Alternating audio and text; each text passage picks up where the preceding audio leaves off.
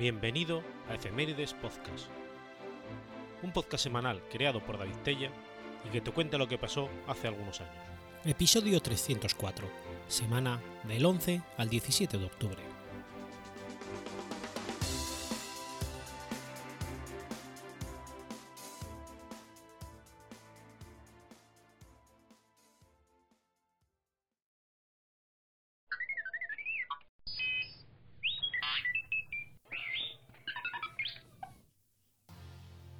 11 de octubre de 2011.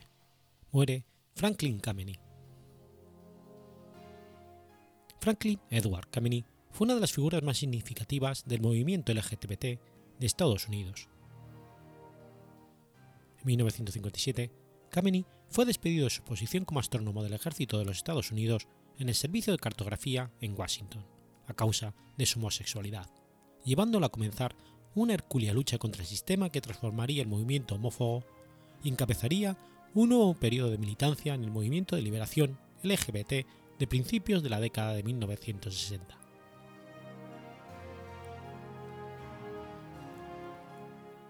Kameny se quejó de haber sido despedido por el United States Civil Service Commission debido a su homosexualidad y llevó su caso a la Corte Suprema de los Estados Unidos. Aunque la Corte negó su petición, fue importante por haber sido el primer caso de reclamación de derechos civiles basado en la orientación sexual. Más tarde ese año, él y Jack Nichols fundaron la Mattachine Society de Washington, una organización que luchaba de forma agresiva por los derechos civiles de gays y lesbianas.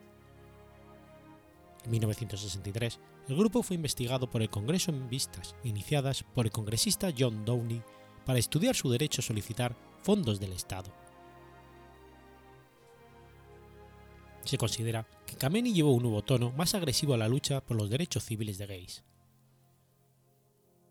Kameny y la Mattachine Society de Washington lucharon por un tratamiento justo y equitativo de los empleados gays del gobierno federal, peleando contra la negación de autorizaciones de seguridad, restricciones de empleo y despidos trabajando con otros grupos para hacer presión por la igualdad de los ciudadanos gays.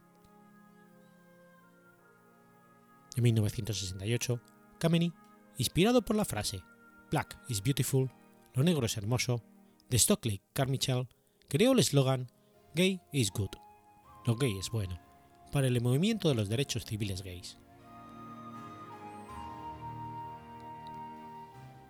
Kameny y Nichols lanzaron las primeras protestas de gays y lesbianas con piquetes en la Casa Blanca el 17 de abril de 1965.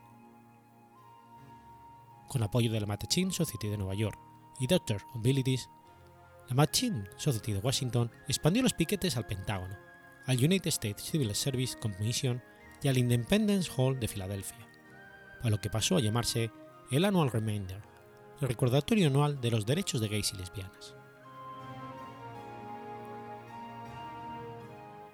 En 1963, Kameny y Mattachine lanzaron una campaña para eliminar las leyes contra la sodomía y suprimir la clasificación de la homosexualidad como una enfermedad mental en el Manual de Diagnóstico y Estadística de Desórdenes Mentales de la American Psychiatric Association. En 1971, Kameny se convirtió en el primer candidato abiertamente gay al Congreso de los Estados Unidos, cuando se presentó en el Distrito de Columbia para convertirse en un delegado sin derecho a voto en el Congreso. Las siguientes elecciones, Kameny y su campaña organizaron el Gay and Lesbian Alliance of Washington, una organización que continúa actividades de cabildeo en el gobierno y la prensa a favor de los derechos LGBTB.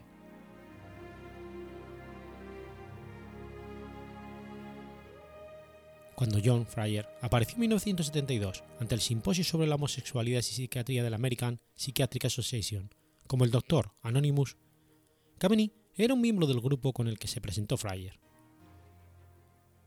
El hecho influyó en la American Psychiatric Association, que acabó eliminando la homosexualidad de la lista de enfermedades mentales.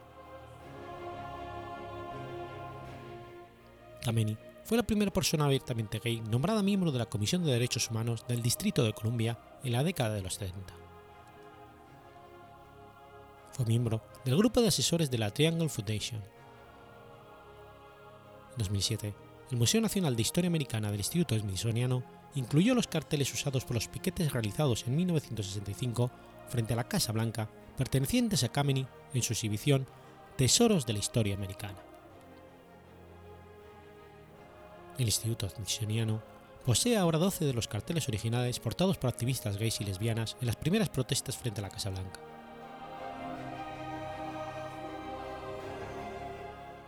El 29 de enero de 2009, John Barry, director del United States Office of Personal Management, es decir, jefe de los funcionarios de los Estados Unidos, se disculpó formalmente a Kameny en nombre del gobierno de los Estados Unidos.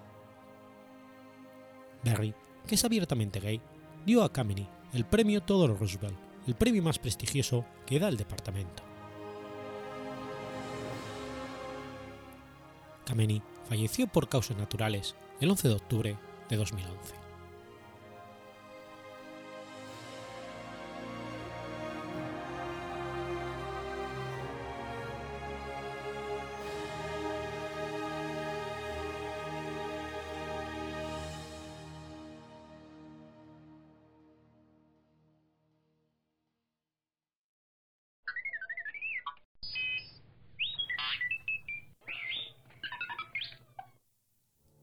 12 de octubre de 1902. Comienza la Batalla de la Victoria. La Batalla de la Victoria fue un combate ocurrido entre el 12 de octubre y el 2 de noviembre de 1902 en la ciudad venezolana de La Victoria, estado de Aragua. La batalla representó el punto álgido de la Revolución Libertadora, Guerra Civil Venezolana de 1901 a 1903. La Batalla de la Victoria fue la más grande de las guerras civiles venezolanas. En ella combatieron más de 20.000 hombres con un moderno armamento. A su vez, constituyó el último gran enfrentamiento que los caudillos regionales opusieron al gobierno central. Para julio de 1902, solo quedaban en el poder del gobierno restaurador del general Cipriano Castro los estados Miranda, Aragua y Carabobo, en el centro del país y los estados Trujillo, Zulia, Mérida y Táchira en el occidente. El 5 de julio, Castro encarga la presidencia de Venezuela al general Juan Vicente Gómez y marcha con su ejército al oriente con el fin de evitar una concentración de los ejércitos revolucionarios de Oriente y Occidente entre el sur de Aragua y el norte de Abarico. La operación fracasa por las derrotas sufridas en Guanajuara y Aragua de Barcelona, y la temida reunión de los revolucionarios se efectúa en Villa de Cura. Castro, en desventaja numérica, se acuartela en la Victoria, en aquella época capital del estado Aragua. El grueso del ejército revolucionario de unos 15.000 hombres avanza desde Villa de Cura y en su retaguardia una división enemiga le corta las comunicaciones con Caracas. Luciano Mendoza y Manuel Antonio Matos deciden aplazar el ataque a Caracas a través de los valles del Tuy, como lo habían planeado Domingo Monaguas. En su lugar, deciden ir de frente contra el restaurador en la victoria, con lo que esperaban un triunfo definitivo terminar a la guerra. El asedio de la victoria comienza el 12 de octubre de 1902 y se desarrolla a lo largo de las colinas que rodean la ciudad. Castro intenta romper varias veces el cerco sin éxito. Con el paso de los días, la situación del restaurador se torna crítica. Las municiones y suministros escasean, pero la situación cambiaría con la llegada de las fuerzas andinas de la División Trujillo al mando de los generales Leopoldo Batista, Pedro Linares, Pedro María Cárdenas y por, los, y por los mil hombres de refuerzo al mando de Juan Vicente Gómez. Además, los refuerzos también traían un convoy con municiones y pertrechos transportado desde Caracas por vía férrea. Las fuerzas leales al gobierno sumaban 5.000 hombres, pero a pesar de la desventaja numérica, Castro contaba con recursos bélicos de extrema importancia, rifles de repetición Mauser y cañones Krabs de tiro rápido. Los primeros del país, con las cuales sus hombres obtendrían un mayor poder de fuego.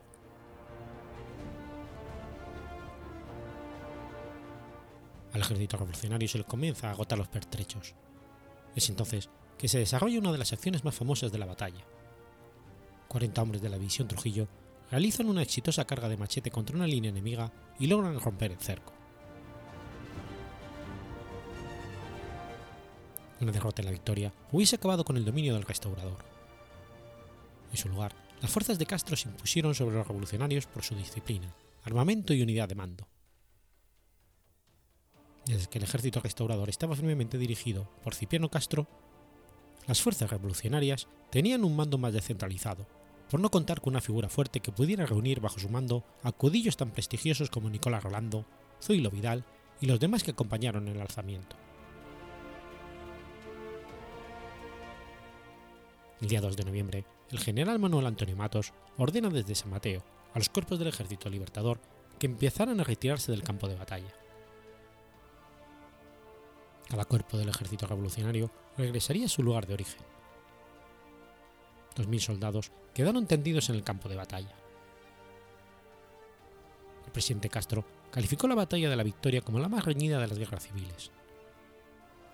Allí salió fortalecido el siempre vencedor jamás vencido, y le fue dada a la ciudad el pomposo título de Ciudad Santa de Restauración. El general Matos explicó la derrota por la incapacidad militar del general Luciano Mendoza. El ejército revolucionario de Occidente regresa a Barquisimeto y a las tropas orientales que comandaba el general Rolando las hace acampar en Guatire hasta el mes de abril de 1903, con el propósito de realizar un ataque sorpresivo a Caracas, sin tener ahora que atender a las indicaciones del general Luciano Mendoza, culpable, según él, del desastre de la victoria. El general Matos se había embarcado en Tucacas rumbo a Curazao.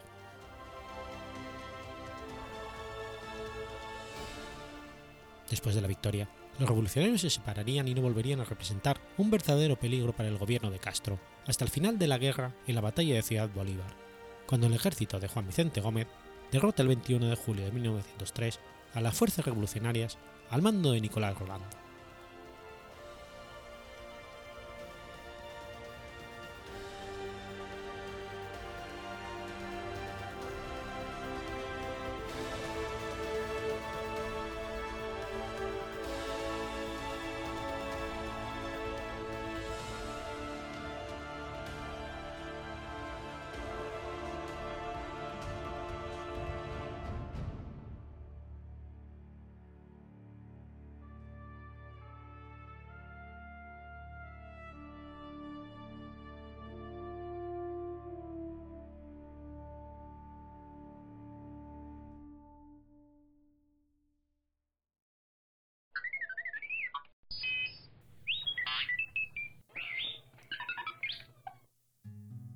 13 de octubre de 1910.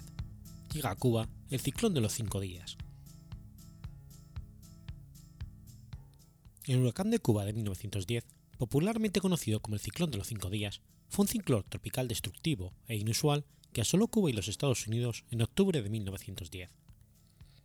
Se formó al sur caribeño el 9 de octubre y se intensificó mientras se movía hacia el noroeste, convirtiéndose en huracán el 12 de octubre.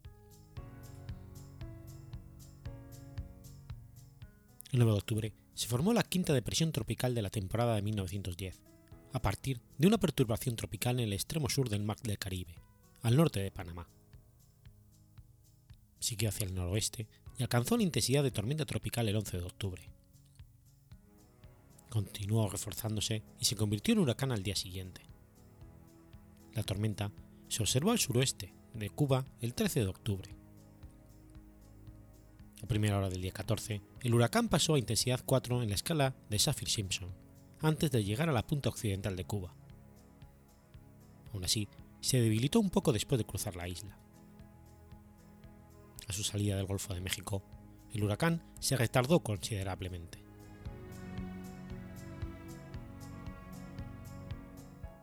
Conducida por corrientes desde un área de presión alta al norte, la tormenta inició su recorrido hacia el noroeste y rápidamente se dirigió sobre las aguas calientes del Golfo. Ejecutó un bucle en sentido antihorario y continuó creciendo. El 17 de octubre alcanzó vientos de 240 km hora con una presión barométrica mínima de 924 milibares. El huracán giró hacia el nordeste, acercándose de nuevo al oeste de Cuba, y se empezó a acelerar hacia la península de Florida el 17 de octubre. Su centro se aproximó hacia el oeste de Cayo Hueso y tocó tierra en Cabo Román. La tormenta se movió hacia el norte mientras se disipaba en forma de tormenta tropical. Desde el nordeste de Florida, el ciclón giró hacia el nordeste y tocó la costa del sudeste de los Estados Unidos antes de dirigirse a mar abierto. Se cree que la tormenta se disipó el 23 de octubre.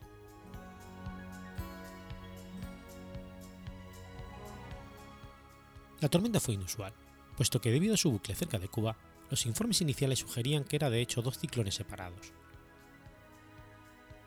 El Motley Weather Review describió el acontecimiento como perturbaciones múltiples y afirmaron que el primer huracán se disipó en el centro del Golfo de México después de cruzar Cuba, mientras que el segundo se formó posteriormente y golpeó Florida.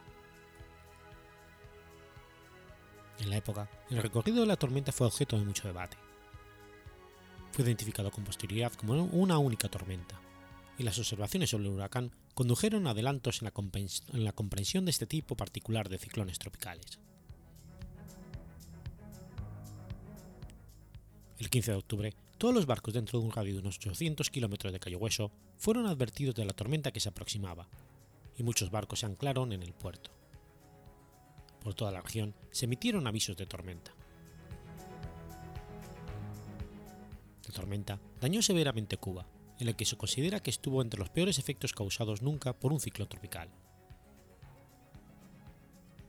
Los vientos fuertes y las precipitaciones torrenciales inundaron calles, destruyeron cosechas y echaron a perder las plantaciones. En particular, la tormenta provocó daños sustanciales en las plantaciones de tabaco de la región de Vuelta Abajo. Muchas vías también sufrieron daños graves. La ciudad de Casilda fue devastada y la, villa de Batabano sufrió fuertes inundaciones. El huracán interrumpió las comunicaciones en las áreas del interior. Se cree que la mayoría de las fatalidades y daños materiales ocurrieron en la provincia de Pinar del Río. New York Times escribió que Cuba había sufrido probablemente el desastre material más grande de toda su historia. Se informó de que miles de campesinos habían perdido la casa debido al ciclón. Las pérdidas en La Habana fueron también extensas, a lo largo de la costa, que se encontraron encallados los restos de barcos con mercancías valiosas que se habían hundido. La tormenta también afectó bienes almacenados en muelles locales y barcazas. Tremendas olas golpearon la costa, provocando inundaciones. El mar inundó una área aproximada de 2,5 kilómetros cuadrados del litoral de La Habana. El muro del malecón se rompió, provocando la inundación de carreteras y viviendas de la línea marítima. Se calcula que como mínimo murieron 100 personas, principalmente debido a desprendimientos de tierra, incluyendo 5 personas de La Habana. Aún así, algunos informes mencionan un número de hasta 700 víctimas. Las estimaciones iniciales de los daños financieros provocados por la tormenta eran de varios millones de dólares, incluyendo pérdidas de un millón en La Habana, en gran parte debido a la destrucción de oficinas aduaneras, llenas de muchos bienes valiosos. Algunos de estos edificios fueron desplazados hasta 800 metros de su lugar original, y los vientos destrozaron el techo del almacén principal. Una vez que el huracán había pasado por segunda vez, todavía se consideraba de forma mayoritaria que se trataban de dos tormentas diferentes, y surgieron rumores de la aproximación de una tercera tormenta, aunque durante 1910 no hubo ninguna otra. Una goleta de cuatro mástiles, el Hollywood, quedó atrapado en la tormenta en el Golfo de México. El barco salió de Nueva Orleans el 1 de octubre, con un cargamento de madera de ciprés. La tripulación combatió la tormenta durante cinco días y finalmente cortaron los mástiles para evitar volcar. El barco inundado se vio desviado varios kilómetros de su recorrido. El barco de vapor Harold divisó el barco y rescató a toda su tripulación, excepto, al capitán Walsh. En Cayo Hueso, las presiones empezaron a caer en la medianoche del 12 de octubre mientras la tormenta se acercaba desde el suroeste. A última hora del día 13 empezaron a caer fuertes lluvias, y los vientos empezaron a aumentar llegando a los 80 kilómetros el 14 de octubre. Las ráfagas llegaron a los 180 kilómetros hora y la marejada ciclónica a los 4,6 metros. La mar de fondo en la zona fue particularmente alta. Se destruyeron muchos muelles y el 17 de octubre el sótano de la oficina del Servicio Meteorológico Nacional se inundó. Antes de que el pluviómetro se precipitara al mar, se registraron unos 98 milímetros de precipitación. El daño en los cayos de Florida fue moderado, aproximándose a valores en torno a los 250.000 dólares de la época. El daño material se limitó, generalmente, a estructuras a lo largo de la costa. Mientras la tormenta avanzaba hacia el oeste, Tampa y las localidades próximas empezaron a experimentar los efectos. Los fuertes vientos desde el sudeste hicieron bajar el agua de la bahía de Tampa al nivel más bajo nunca registrado hasta entonces. El daño material fue extenso desde Tampa hasta Jacksonville y todavía más hacia el sur. Los fuertes vientos rompieron los techos de las casas y sacudieron algunas estructuras arrancándolas de los cimientos. Siete hombres perdieron la vida en el naufragio de algunas cuantas goletas cubanas en Punta Gorda. Cerca de allí, un hombre y un bebé se ahogaron como resultado de la intensa tormenta, y otro moría mientras intentaba cruzar un río inundado. El daño en la costa atlántica fue menos grave, aunque la tormenta arrancó un gran número de pinos cerca de la ciudad de Júpiter. Un hombre cerca de Lemon City murió por la caída de un árbol. Pequeñas embarcaciones, los muelles y los cuartizos sufrieron daños. Finalmente, los efectos de la tormenta sobre la costa este fueron más moderados comparados con los de otras zonas.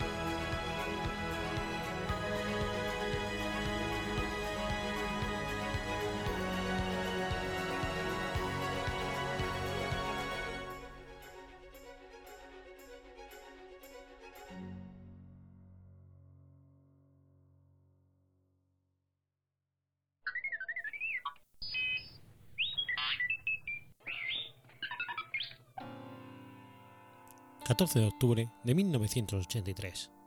Muere Jesús de la Rosa. Jesús de la Rosa Luque fue un músico, cantante y compositor andaluz, famoso por haber sido el teclista, vocalista y compositor principal del grupo de rock andaluz Triana.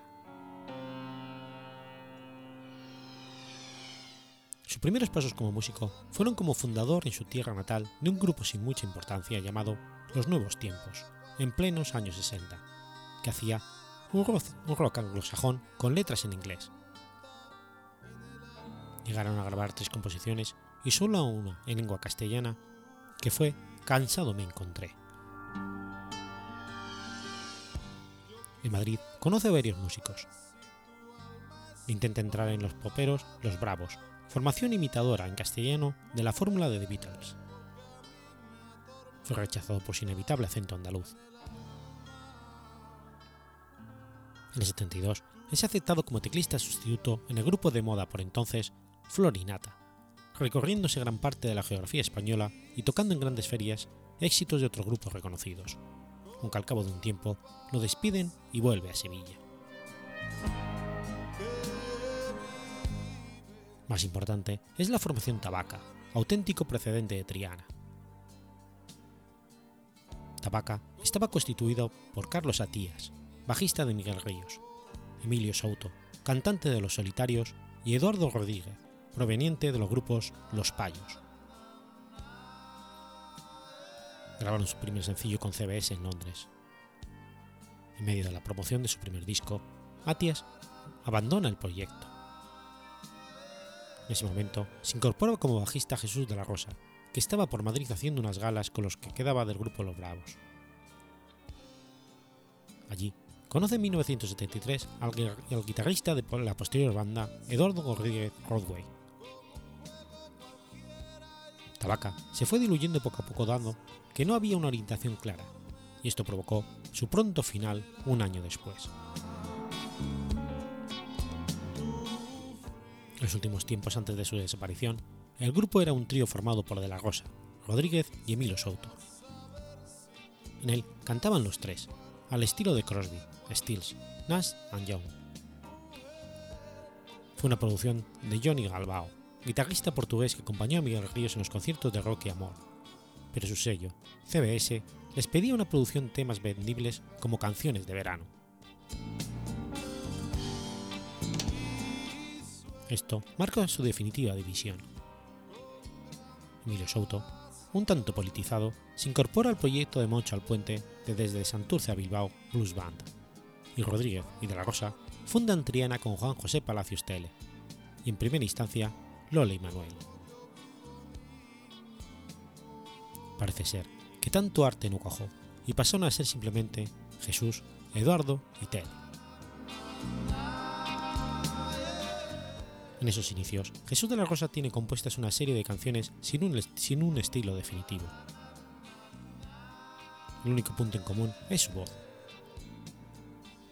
Trabajada al olor de Gary Brooker de Protocolarum y Steve Winwood de Traffic. A partir de la unión de los tres con Teddy Bautista y Gonzalo García Pelayo, se inicia el sonido que les define como rock andaluz. Las portadas de los discos de Máximo Moreno el bajo de Manolo Rosa y las guitarras de Antonio García de Diego hacen el resto. La formación naciente se erige en gran banda que sin quererlo se convierte relativamente pronto en todo un mito en España.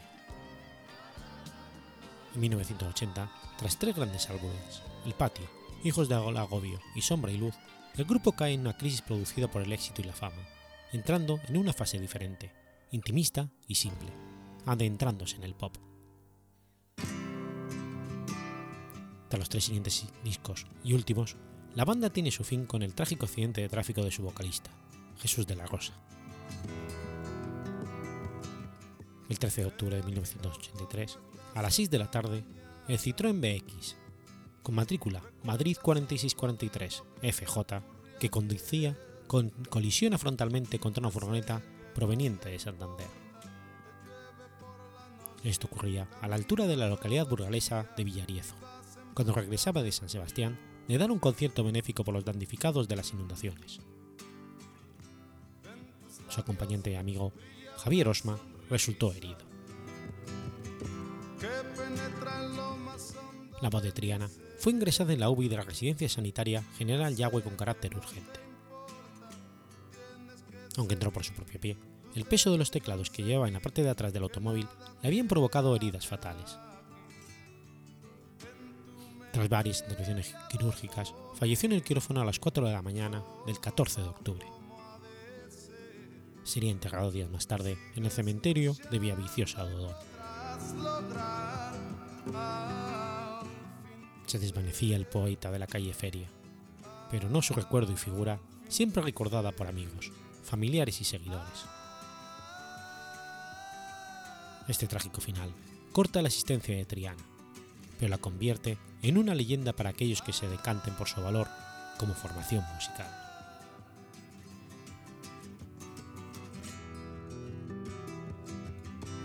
En tus labios brilla una sonrisa que penetra en lo más hondo de mi ser. Ya sé que no te importa, tú tienes que seguir, tú debes conseguir que nada te ate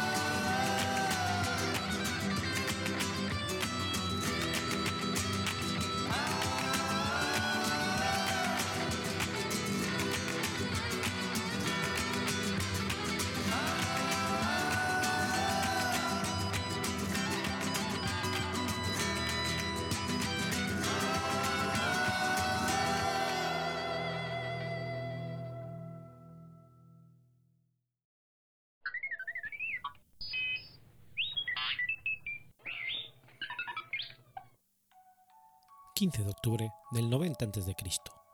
Nace Lucrecio. Tito Lucrecio Caro fue un poeta y filósofo romano.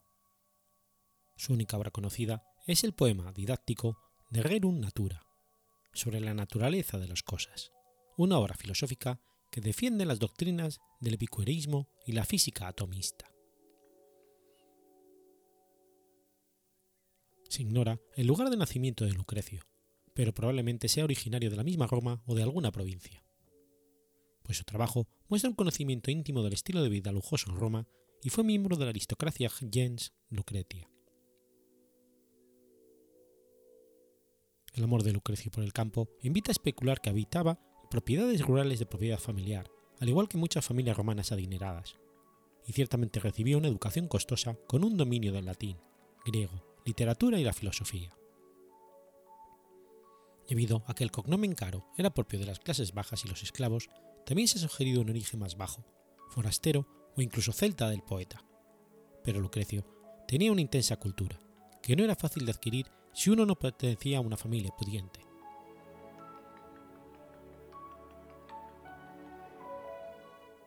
Por los años 50 a.C., escribió su poema epicúreo De Rerum Natura, del cual se le dedicó al noble Cayo Memio, y según Jerónimo Cicerón, fue el editor de dicho poema pese a que Cicerón formuló en sus tratados a duras críticas del epicureísmo. Ovidio escribe en Los Lamores. Los poetas de sublime Lucrecio no pertenecerán más que en el día que el mundo entero sea destruido. Pero ellos no dicen nada sobre su vida. Sobre esta casi incompleta ausencia de testimonios biográficos, pese a las evidentes huellas que dejó en diversos escritos escritores importantes, incluido Virgilio, Henry Bergson propuso una explicación. Es precioso creer que después de la caída de la República, cuando la política de los emperadores fortaleció la religión tradicional romana, Lucrecio, adversario de toda religión, llegó a transformarse en un amigo peligroso, por lo cual era prudente no entretenerse demasiado.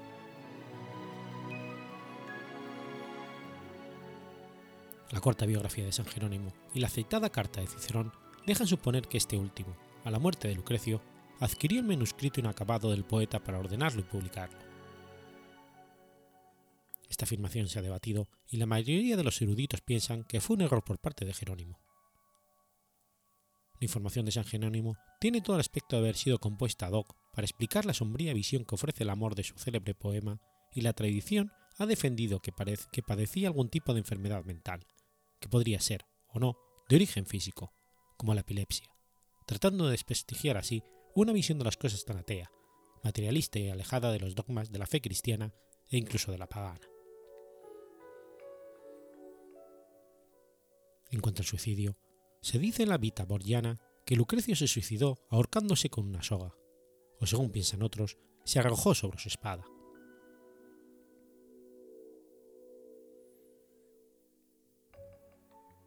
El largo poema didáctico de Rerum Natura, perteneciente al género de Peri Siseos y compuesto en algo más de 7.400 hexametros dactílicos distribuidos en seis libros, fue la mayor obra de la poesía de Roma y estuvo dedicado al noble Gallo Memio, y en la obra se divulgan las doctrinas filosóficas del epicurismo, que incluyen su cosmología atomista y ética hedonista de Epicurio y Demócrito, a través de un lenguaje y metáforas ricamente poéticas. La obra presenta los principios del atomismo, la naturaleza de la mente y el alma, explica la sensación y el pensamiento, el desarrollo del mundo y sus fenómenos, y explica una variedad de fenómenos celestes y terrestres. El universo escrito en el poema opera de acuerdo con estos principios físicos, guiado por la fortuna, el azar y no por la intervención divina de las deidades romanas tradicionales y las explicaciones religiosas del mundo natural. El poema se inicia con un himno a la diosa Venus, generatriz como fuerza germinadora de la naturaleza, mientras que termina con una descripción de la destructora peste de Atenas, contraste que tal vez fue buscado por Cicerón cuando ordenó el texto en seis libros y editó el poema. El libro primero del poema contiene además del himno ya citado elogios hacia Mememio y Epicuro, y trata sobre una introducción sobre los átomos y el vacío. El libro segundo trata de movimiento y agrupaciones de los átomos. Versa sobre el alma, que es mortal. El libro 4 sobre la teoría de la sensación. El quinto diserta sobre el mundo y el sexto sobre diversos fenómenos atmosféricos y las enfermedades, terminando con el ya citado sombrío panorama de los estragos de la peste en Atenas. El orden de composición de los libros es un tema discutido. El estudio del poema ha llegado a la sugerencia de que el poema esté incompleto, ya que Lucrecio no trata a fondo en su obra de la ética, tema central del epicorismo, no más allá que junto con las demostraciones de principios físicos. La opinión dominante sostiene que como máximo solo le falta al poema la conclusión del libro sexto. La intención de Lucrecio es liberar al hombre del miedo a los dioses, a la muerte, causa, según él, de la infidelidad humana.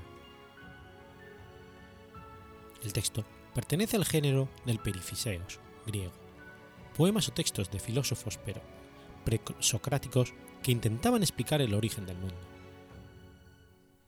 Partiendo de que ninguna cosa nace de la nada, Lucrecio representa un cosmos entero como un conjunto fortuito de infinitos átomos que se mueven en un espacio vacío finito. Lucrecio describe el desarrollo del cosmos, la Tierra, seres vivos y la sociedad humana a través de mecanismos puramente naturalistas, sin ninguna referencia a la participación sobrenatural. Decía que nada nace de la nada por voluntad de los dioses. El alma es material y no sobrevive al cuerpo. Los fenómenos tienen todos causas naturales. Si existen los dioses, estos no intervienen en los asuntos de los mortales. La triste visión del amor humano que ofrece ha intrigado a los especialistas. Defendió el empirismo argumentando que la vida misma perecería sin la dilación, si no se atreven a fiarse de los sentidos. A pesar de sus muchas conjeturas correctas sobre el atomismo y la naturaleza del mundo físico, Lucrecio concluye su primer libro enfatizando el absurdo de la teoría de la Tierra esférica mientras Epicuro dejaba abierta la posibilidad del libre albedrío al defender la incertidumbre del recorrido de los átomos, Lucrecio consideraba que el alma y la mente emergían de las desviaciones de los átomos. Dentro de este trabajo, Lucrecio hace referencia al desarrollo cultural y tecnológico de los humanos en su uso de materiales, herramientas y armas disponibles desde la prehistoria hasta la época de Lucrecio. Especifica las primeras armas como manos, uñas y dientes. Estos fueron seguidos por piedras, ramas y una vez que los humanos pudieron encenderlo y controlarlo, el fuego. Luego se refiere al hierro duro y al cobre en este orden, pero continúa diciendo que el cobre era el medio principal de labrar la tierra y la base del armamento hasta que poco a poco la espada de hierro se volvió predominante y la hoz de bronce cayó en descrédito cuando se introdujo los arados de hierro. Anteriormente había imaginado un tipo de humano pretecnológico y preliterario cuya vida se vivía, a partir de este comienzo teorizó, siguió el desarrollo de las toscas chozas, el uso del encendido del fuego, la ropa, el idioma, la familia y las ciudades-estado. Creía que la fundición de metales y quizás también la cocción de la cerámica se descubrió por accidente.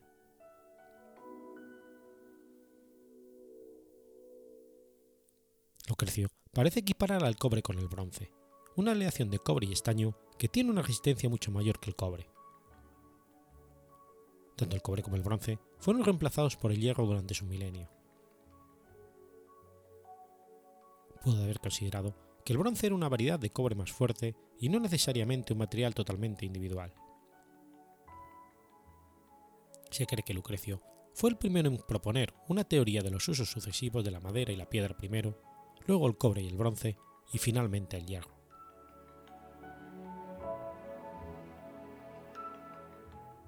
Poeta, también fue uno de los primeros pensadores en teorizar acerca de la evolución biológica. Creía que la naturaleza experimentaba sin cesar a lo largo de los eones y que los organismos mejores adaptados a su entorno tenían las mejores posibilidades de sobrevivir. Los organismos vivos sobrevivieron debido a la relación proporcional entre su fuerza, velocidad o intelecto y la dinámica externa de su entorno. Antes de la publicación de Charles Darwin de 1859 del origen de las especies, la filosofía natural de Lucrecio tipificó uno de los principales relatos no teleológicos y mecanicistas de la creación y evolución de la vida. La obra de Lucrecio, materialista e religiosa, fue traducida por el afrancesado y revolucionario jacobino español José Marchena a principios del siglo XIX, en endecasílabo, endecasílabo blanco, con la intención de combatir el catolicismo de sus compatriotas.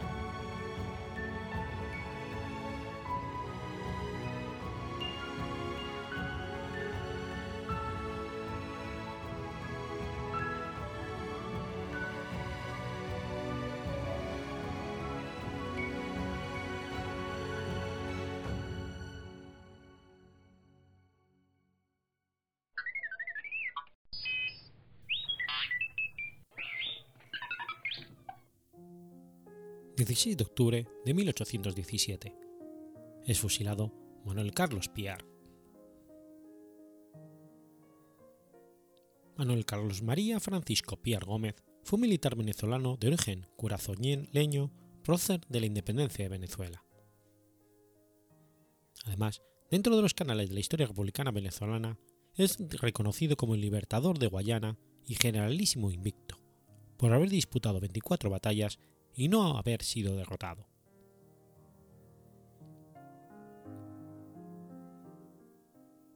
nació en Willemstad, Curazao, donde fue bautizado el 28 de abril de 1774. Era hijo de Fernando Alonso Piar y Lotín, un piloto mercante español originario de las Islas Canarias, y de la mulata María Isabel Gómez nacida en Curazao. Llegó a La Guaira en 1785 con su madre, María Isabel Gómez. Autodidacta, adquirió una formación por sí mismo, llegando a ser conocedor de varios idiomas. A los 23 años, expresó su voluntad de ayudar a la independencia de Venezuela en 1797. Huyendo de Venezuela, comandó un buque haitiano a las órdenes de generales negros. Bajo el mando del general Francisco de Miranda, sirve a la República como alférez de navío, tomando parte en acciones en Puerto Cabello y en el combate de Sorondo, en Guayana, en 1812. Tras la caída de la Primera República, se refugia en Trinidad. Con el grado de coronel, firma el acta de Chacacharaque junto al grupo de patriotas liderado por el general Santiago Mariño en la campaña de Oriente, y será uno de los militares más exitosos en la segunda etapa de la independencia. Piar forma parte de la expedición libertadora que desembarca en Guiría en enero de 1813. Ese mismo año, defiende a la ciudad de Maturín de varios ataques. El primero de ellos, llevado a cabo por el gobernador de la provincia de Barcelona, Antonio Zuazola, el 20 de marzo de 1813. Más adelante, el 11 de abril, lucha contra el asedio del gobernador de las provincias de Cumaná, Lorenzo Fernández de Laoz, y el teniente coronel Remigio Bobadilla.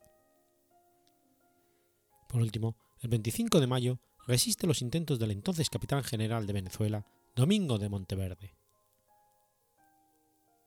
Liberado el oriente del país de las fuerzas españolas, regresa a su vida de marino y organiza la primera escuadrilla naval de Venezuela, con la cual derrota a los buques enemigos en el combate naval entre Puerto Francés y Chuspa, y establece el bloqueo naval de Puerto Cabello, en combinación con el sitio impuesto por el libertador Simón Bolívar.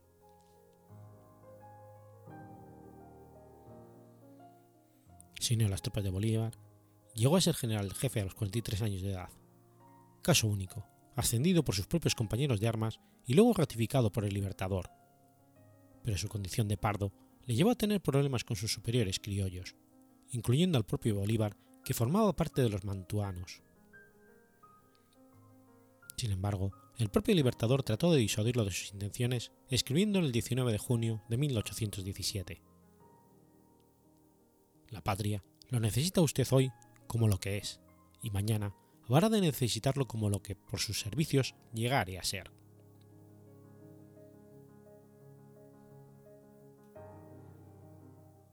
Manuel Piar participó en 24 acciones de guerra y solo igualó en una de ellas en contra del español asturiano José Tomás Bobes en el sitio del Salado en octubre de 1814 fue héroe de las batallas del Juncal y San Félix que prácticamente liberó toda Guayana. Y fue él quien en Angostura creó la base de retaguardia de vital importancia por los éxitos de 1819 e invitó a establecerse en ella al Libertador.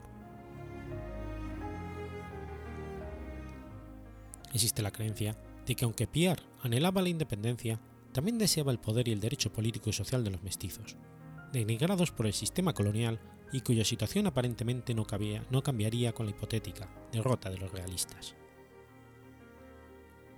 Así que decidió conspirar contra Bolívar y su ejército, dirigido por casi todos los blancos de la oligarquía mantuana de Caracas, con el fin de querer imponer la pardocracia.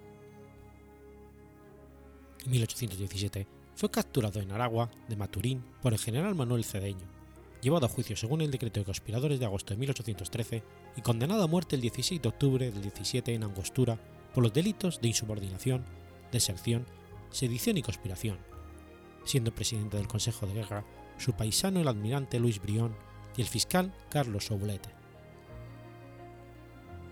El capitán Fernando Galindo, quien era su enconado enemigo, fue escogido, sin embargo, por el reo como su defensor logrando este que se desestimasen los cargos de insubordinación y deserción.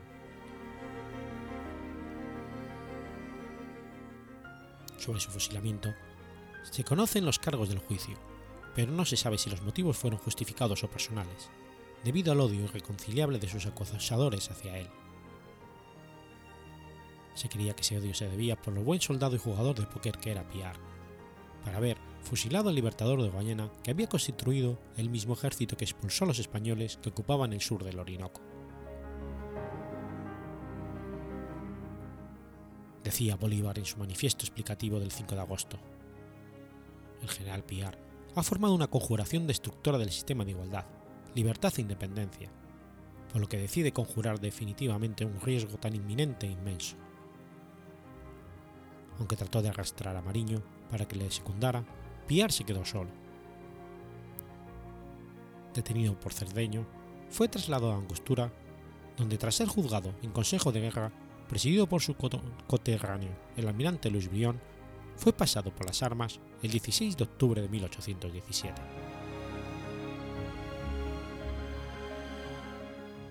Piar trató de seducir a muchos oficiales y soldados pardos, lo que pudo desencadenar una guerra racial frente al mando blanco de los mantuanos o gente hacendada a cuyo grupo social pertenecía Bolívar.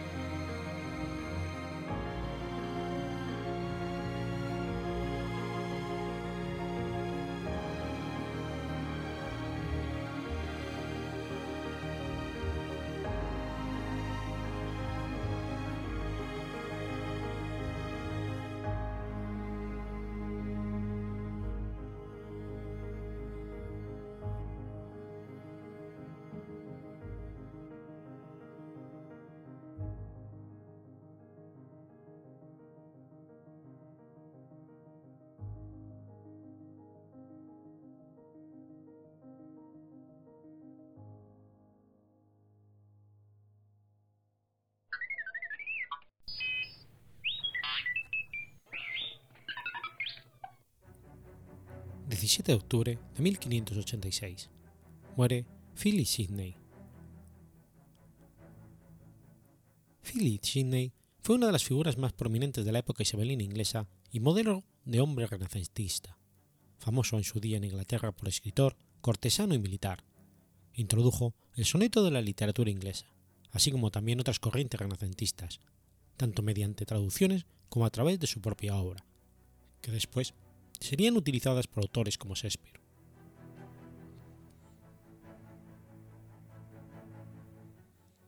Nacido en Penshurst, Kent, era el hijo mayor de Henry Sidney y Lady Mary Dudley.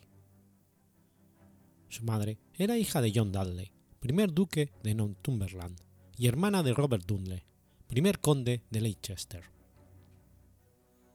Su hermana menor, Mary Sidney, se casó con Henry Herbert, segundo conde de Pembroke. Este tuvo una vida típicamente cortesana desde su nacimiento, apadrinado por Felipe II, ya que su padre fue acompañante de María Tudor cuando ésta contrajo matrimonio con el rey español. Philip fue educado en Salisbury School y Christ Church en Oxford. Viajó mucho, pasando varios años en Europa entre Francia, Alemania, Italia, Polonia y Austria. En estos viajes conoció a muchos intelectuales y políticos europeos, alcanzando un alto grado de erudición.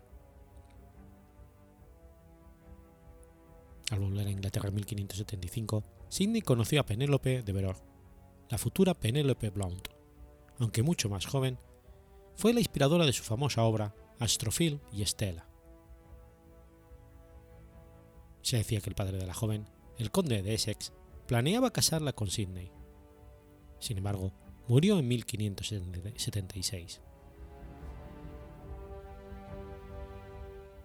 En Inglaterra, Sidney se dedicaba a la política y al arte. Defendió la administración que su padre llevó a cabo en Irlanda en su extenso documento. También tuvo una seria disputa con Edward Burr, decimoséptimo conde de Oxford, probablemente por la oposición de Sidney al matrimonio francés, que de Burr promovía. Tras este episodio, Sidney retó a Ver en un duelo, que la reina Isabel I de Inglaterra prohibió. Entonces escribió a la reina una larga carta detallando la imprudencia del matrimonio francés. Isabel, se enfadó por su presuntuosidad y Sidney, prudente, se retiró de la corte. Sus relaciones artísticas fueron más pacíficas y determinantes a la hora de consolidar su fama. Durante su ausencia de la corte, escribió la Arcadia y probablemente Defensa de la Poesía. Un poco antes, había conocido a Edmund Spencer, a quien dedicó el Shepherd's Calendar. Otros contactos literarios le llevaron a ser miembro del Areopagus, un esfuerzo humanista para introducir la métrica clásica en el verso inglés. Su hermana, con la que mantenía una buena relación, fue la que completó la traducción del verso de los Salmos, tras su muerte. A mediados de 1581, Sidney volvió a la corte. Ese mismo año se casa con Penélope de Veros, aparentemente contra su voluntad. Sidney fue nombrado caballero en 1583. En el 71 había fracasado su primer proyecto matrimonial con Anne Cecil, hija de William Cecil.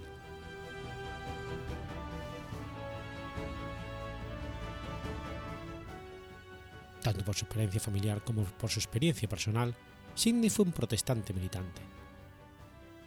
En la década de 1570 persuadió a John Casimir para que considerara la propuesta de un esfuerzo protestante unificado contra la Iglesia Católica y España. En los primeros años de la década de los 80 promovió sin éxito atacar a la propia España. En 1585, su entusiasmo por la lucha protestante pudo desarrollarse plenamente cuando lo hicieron gobernador de Flesinga, en los Países Bajos, donde constantemente instaba a su superior, el conde de Leicester, a que fuera osado. Intervino con éxito contra las tropas españolas cerca de Excel en julio de 1586. Más tarde, ese mismo año, se unió con John Norreys en la batalla de Zunfen. Durante el sitio, fue alcanzado por una bala en el muslo y murió 22 días después. Tenía 31 años. El cuerpo de Sidney regresó a Londres y fue enterrado en la Catedral de San Pablo el 16 de febrero de 1587. Ya en vida, pero especialmente después de su muerte, se había convertido para muchos ingleses en el epítome del cortesano, instruido y político, pero al mismo tiempo generoso, valiente e impulsivo. Nunca llegó a ser otra cosa que una figura marginal en la política de su tiempo, pero fue inmortalizado como la flor de la virilidad inglesa en la obra de Edmund Spencer Stroffel, una de las más grandes elegías del Renacimiento inglés.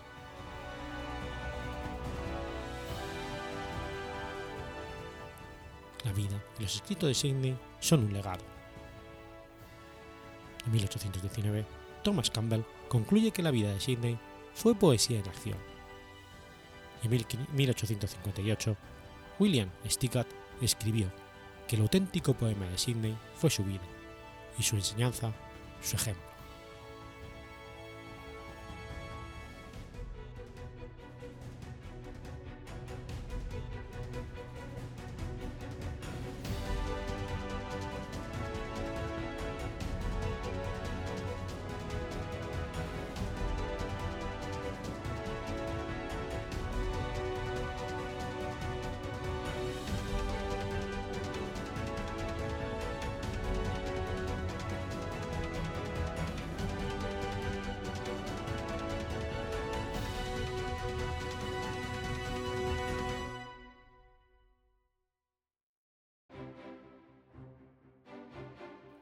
Escuchado Efemérides Podcast.